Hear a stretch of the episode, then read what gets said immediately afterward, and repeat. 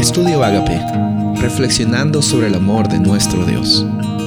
El título de hoy es La presencia de nuestro Padre, Isaías 41:13. Porque yo soy Jehová tu Dios, quien te sostiene de tu mano derecha y te dice, no temas, yo te ayudo. Es probable que en las circunstancias difíciles de tu vida pienses que Dios está lejos de ti. Y realmente esas son mentiras del enemigo, que lo que él hace y se goza es hacerte creer de que Dios, tú no puedes confiar en Él, de que Dios es un Dios injusto, que se goza y te abandona cuando estás pasando por circunstancias difíciles. Y probablemente ese era el, el clamor de los judíos en el Antiguo Testamento, en el proceso que ellos estaban llevando como consecuencia de su realidad, que era el exilio. Estaban en un lugar eh, extranjero, eh, aparentemente apartados de su tierra natal, y para ellos la tierra prometida simbolizaba el pacto que Dios tenía con su pueblo y la promesa de la descendencia de la eternidad y la prosperidad que, que estaban conectadas con ella. Entonces, para ellos, estar en un lugar lejano de su tierra, la cual había sido prometida por parte del pacto, era una señal de que, pues aparentemente Dios los estaba abandonando.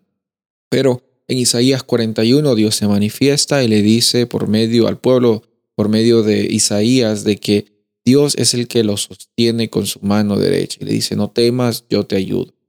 Sabes, Dios está dispuesto a ayudarte en las circunstancias que estás pasando.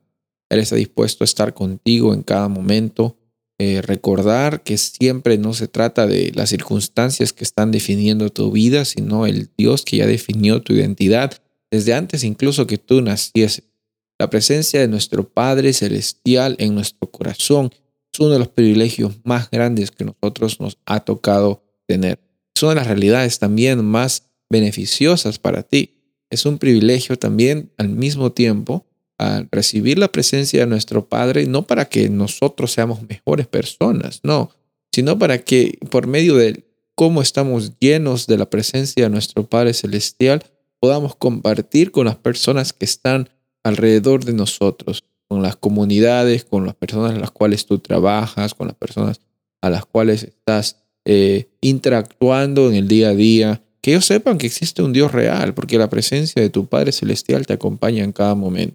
No por las cosas que tú sabes, no por las cosas que tú dices que eres mejor o que, o que cumples, no por un nivel conductual, sino por un nivel de experiencia en el cual tú estás respondiendo a la presencia de Dios en tu vida.